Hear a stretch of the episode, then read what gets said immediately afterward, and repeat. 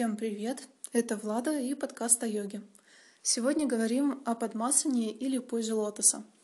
Это своего рода камень преткновения в мире йоги, потому что многие практикующие и новички, и даже опытные почему-то считают, что если ты не садишься в лотос или хотя бы не пытаешься его освоить, то твоя практика йоги такая немножко неправильная. Причем это именно такой мем, родившийся в общественном сознании, потому что у позы лотоса нет каких-то э, супер уникальных эффектов, которые нельзя достичь с помощью других поз, э, более простых и более безопасных. Ну, вернее, есть пара эффектов, но они нужны очень небольшому проценту практикующих. Мы поговорим о них чуть попозже.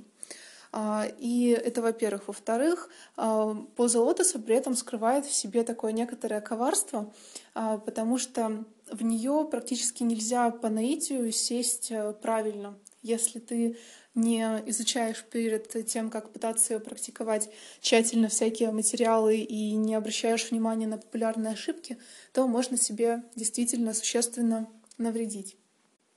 Поэтому сегодня поговорим, собственно, об эффектах в позе лотоса, о том, что она дает, о том, как ее выполнять, о технике выполнения и нужно ли ее вообще выполнять, и о распространенных ошибках.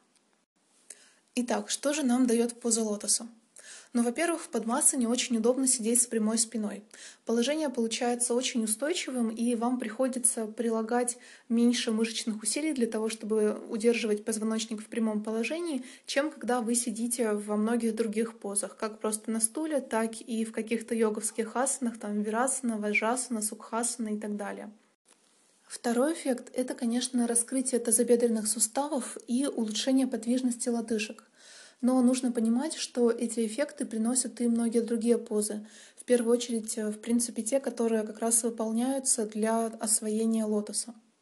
При этом эти позы не настолько травмоопасны, они более простые и больше доступны максимальному количеству практиков. Что касается уникального эффекта подмасаны, то это перекрытие крупных артерий, которые питают наши ноги. Это звучит страшновато и непонятно, зачем нам вообще ограничивать нормальный кровоток. И действительно, это нужно только для практик пранаямы, причем продвинутых практик, э, когда мы задерживаем дыхание на вдохе либо на выдохе.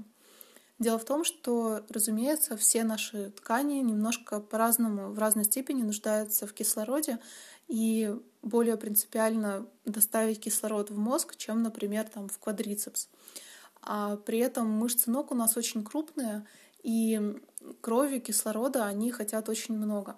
И вот когда нам а, нужно надолго задержать дыхание, и, соответственно, кислород на задержке постепенно расходуется, мы и пережимаем в позе лотоса артерии, что нам позволяет а, вот эти внутренние органы кислородозависимые а, как бы немножко обезопасить и оставить для них кислорода побольше.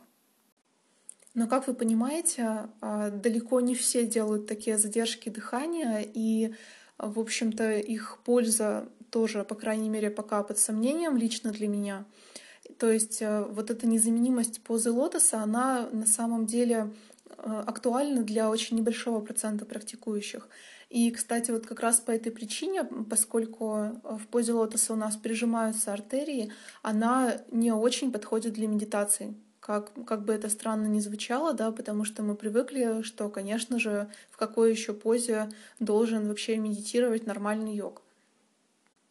Так что если вы практикуете медитации или не очень сложные обычные базовые пранаямы, то можете делать это хоть в сукхасане, это просто ну, поза по-турецки, да, то, что называется в повседневной жизни, либо в ситхасане, свастикасане, либо в артхападмасане, половинчатой позе лотоса. Все они прекрасно подойдут, и они меньше нарушат кровоток в ваших ногах. Ну что, я думаю, теперь вы можете понять, нужна или не нужна вам поза лотоса. Сразу скажу, что я не отговариваю пытаться ее выполнять, потому что действительно наличие какой-то четкой цели тренировок — это здорово. Это и мотивирует, и это делает тренировки какими-то более понятными, но просто важно, чтобы цель не превращалась в самоцель. Ну что, теперь давайте поговорим, собственно, про технику выполнения и про эти ужасные ошибки, которые нас подстерегают. Дело в том, что когда мы начинаем осваивать какое-то движение, очень часто наше тело идет по пути наименьшего сопротивления. Вернее, оно, как правило, идет по пути наименьшего сопротивления, если мы, конечно, до этого что-то не почитали, не посмотрели, да, и сознательно себя не направляем по правильному пути. В случае с позой лотоса происходит вот что. Мы можем а, завернуться в нее либо за счет коленных суставов, либо за счет тазобедренных. Поскольку коленный сустав у нас такой более а, мягкий, более податливый, то вообще более, вернее, менее крупный, то, как правило, если вы этот процесс не контролируете, а, углубление позы лотоса или вообще заворачивание в нее у вас происходит именно за счет коленных суставов. Так вот, если вы садитесь в позу лотоса за счет коленных суставов, то они проворачиваются в той плоскости, в которой им не положено. Колено — это шарнирный сустав, и он предназначен для того, чтобы просто сгибать и разгибать колено вперед-назад. Но если вы приближаете икру к задней поверхности бедра, то колено у нас э, получает э, возможность проворачиваться еще и в другой плоскости, в той, в которой так-то бы не нужно.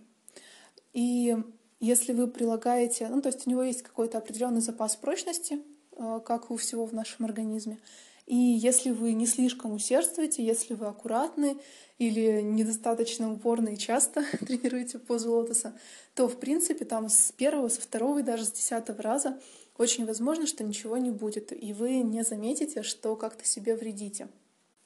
Но в случае с коленями травма может наступить как резко, так и стать следствием именно накопительного эффекта. И здесь единственный вариант уберечь в позе лотоса колени — это сделать ваши тазобедренные суставы достаточно раскрытыми и достаточно подвижными. Это можно сделать, естественно, за счет подводящих упражнений. Если вы их не делаете, если они плохо получаются, то э, заворачиваться в лотос просто небезопасно. Если у вас это и получится, то это однозначно будет сделано именно за счет коленей. У вас наверняка уже появился закономерный вопрос. Если все так страшно, то как же понять, как проверить, что я уже готов к позе лотоса, а не убиваю на каждой тренировке свои колени? И такой способ есть. Это поза Агни Стамбхасана. Я не буду объяснять, как она выглядит. Погуглите, лучше один раз увидеть, чем 10 раз услышать. А, суть в том, что если колено верхней ноги в Агни Стамбхасане а, у вас э, сильно оторвано от пятки нижней ноги, то значит э, тазобедренные суставы еще очень закрыты. То есть если колено прям существенно висит, то пока продолжайте практиковать а, либо эту позу, либо если она тоже очень тяжело пока дается, то лучше и вовсе подводящая. Это, например, поза голубя или поза связанного угла Бадхаканасана. Ее, кстати, часто называют э, позой бабочки, просто заимствуя название из фитнеса. Кстати, с позой бабочки тоже нужно быть аккуратнее. На самом деле, если вы близко в ней подвигаете а, стопы к промежности при, опять же, недостаточно раскрытых тазобедренных суставах, то, в принципе, эффект наколения происходит, э, воздействие на колени происходит, в принципе, такое же, как и в позе лотоса. Ну, может быть, несколько послабее. Поэтому, опять же, если вы попробовали Агнистамбхасану, поняли, что колено, колену до пятки еще очень далеко, а, то и позу бабочки, да, или позу связанного угла, а, тоже практикуйте аккуратно, практикуйте ее пока в подводящем таком формате, то есть э, пяточки не приближайте к промежности, а отдаляйте от нее, и можно принять такое положение, при котором у вас а, колено согнуто под углом 90 градусов. Ну, стопы, естественно, соединены при этом тоже. Да, еще такой момент. Нужно понимать, что даже если таз у вас очень хорошо раскрыт в позе лотоса, а, все равно э, колени частично будут проворачиваться. Просто на них будет нагрузка снижена до минимальной, и, в принципе, поза будет практически безопасной. Давайте проговорю алгоритм освоения позы лотоса. Начинаем мы с несложных поз, таких как поза голубя, а, поза связанного угла, а, глубокие выпады, когда мы с вами корпус стараемся провести мимо бедра и притянуть его как можно ближе к полу. Также не пренебрегайте наклонами, потому что на самом деле Они тоже очень важны, они дают э, необходимый проворот таза правильно, они дают вытяжение спины. То есть вот все эти классические складочки типа пашчиматанасаны и складочки к разведенным ногам, это тоже все делаем в комплексе, подводящем к лотосу. Второй этап — это мы пробуем выполнить агнистамбхасану, смотрим, как у нас получается, не получается, насколько она у нас уверенная. Если она, в принципе, выходит, но нужно ее углублять, то мы просто ее углубляем. И когда у нас уже все хорошо, у нас колено уверенно лежит на пяточке, то мы стараемся выполнять, можно пытаться выполнять уже позу лотоса. Лучше начинать, конечно, с артха подмасаны, то есть э, половинчатой позы лотоса. Она, в принципе, относительно несложная, она вам дастся гораздо быстрее.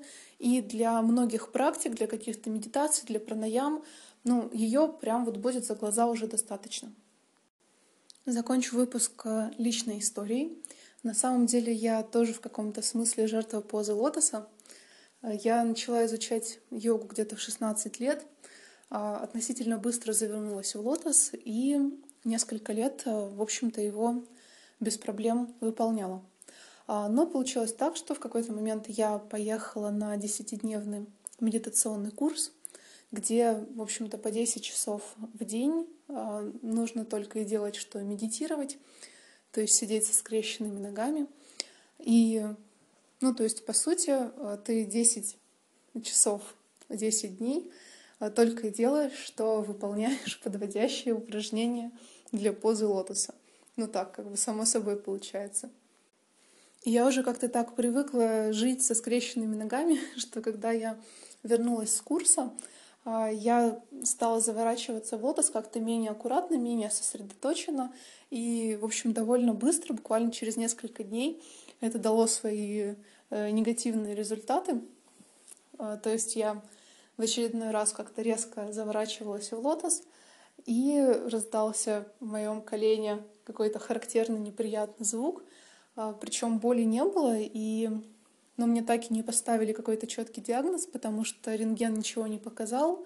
А врач у меня пополипировала мое колено, сказала, что вроде бы все нормально, но по ощущениям просто оно у меня как бы коленная чашечка была какой-то менее стабильной, какой-то немножко раз, разболтанной. И ну, мне на это просто предложили купить э, в ортопедическом магазине специальный бандаж. И, ну, собственно, в периоды беспокойства, в периоды, когда это колено как-то давало о себе знать, соответственно, нужно было этот бандаж надевать. Ну и вот какое-то время, там несколько месяцев, э, все тренировки у меня особенно активные, там какие-то прыжковые, там с бегом, они у меня все были с этим бандажом обязательно.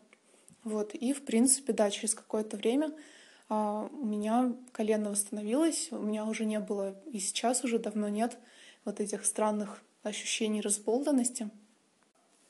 Но надо сказать, что после этого лотос у меня не настолько глубокий, как был раньше. И это уже ну, где-то, наверное, пара-тройка лет с того момента уже прошло. То есть это как раз показатель того, что у меня а, лотос и подобные все упражнения, они а, получались именно за счет а, коленных суставов, а не тазобедренных.